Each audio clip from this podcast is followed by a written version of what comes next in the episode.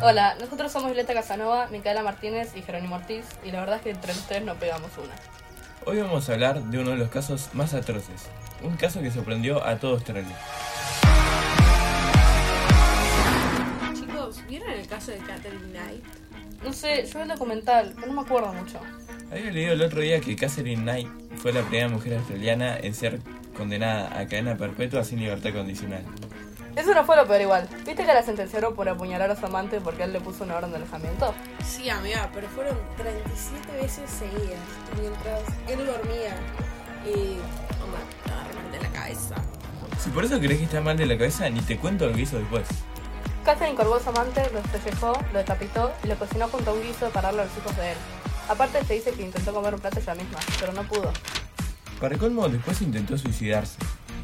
¿Y no sabes cómo lo descubrieron? Sí, eh, leí que su amante, John, ya presentía que algo iba a pasar cuando le puso una orden de alojamiento. E incluso les dijo a sus compañeros de trabajo eh, que si algún día faltaba el trabajo, lo más probable sería que ella lo hubiera matado. Entonces, ese día que faltó, un compañero de su trabajo fue a su casa y encontró la escena del crimen. ¡Wow! ¡Qué flashero! ¿Pero qué le llevó a estar tan mal?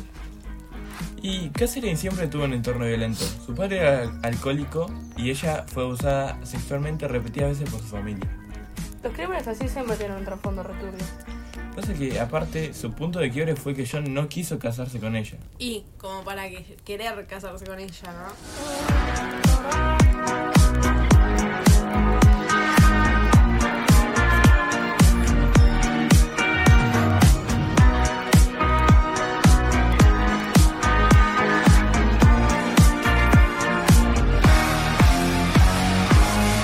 Qué en ese caso? Yo me refugo. Le digo que estamos por ir a una iglesia a casarnos y la llevo un loquero.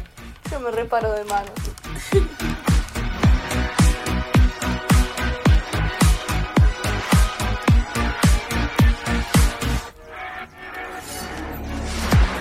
Fue loco, qué situación turbia, pero no tuvo que terminar así. Tipo, pobre mina, pero tuvo que haber apuñalado. Bueno, basta. Se está con los temas tétricos porque estoy como pervirtiendo un poco con esto. Y si querés cambiar un toque de tema o para relajarnos un toque, si no te gusta este tipo de cosas, podemos ver una peli tipo La La La, Te exagero con You o Cuestión de tiempo, estamos en un mundo muy romántico. Ah, eh, y si no, podemos ver Barbie, porque también es genial.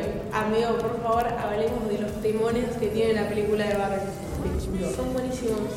Eh, no, igual no sé si viste, eh, anoche Laguna Río sacó 99, la grabación.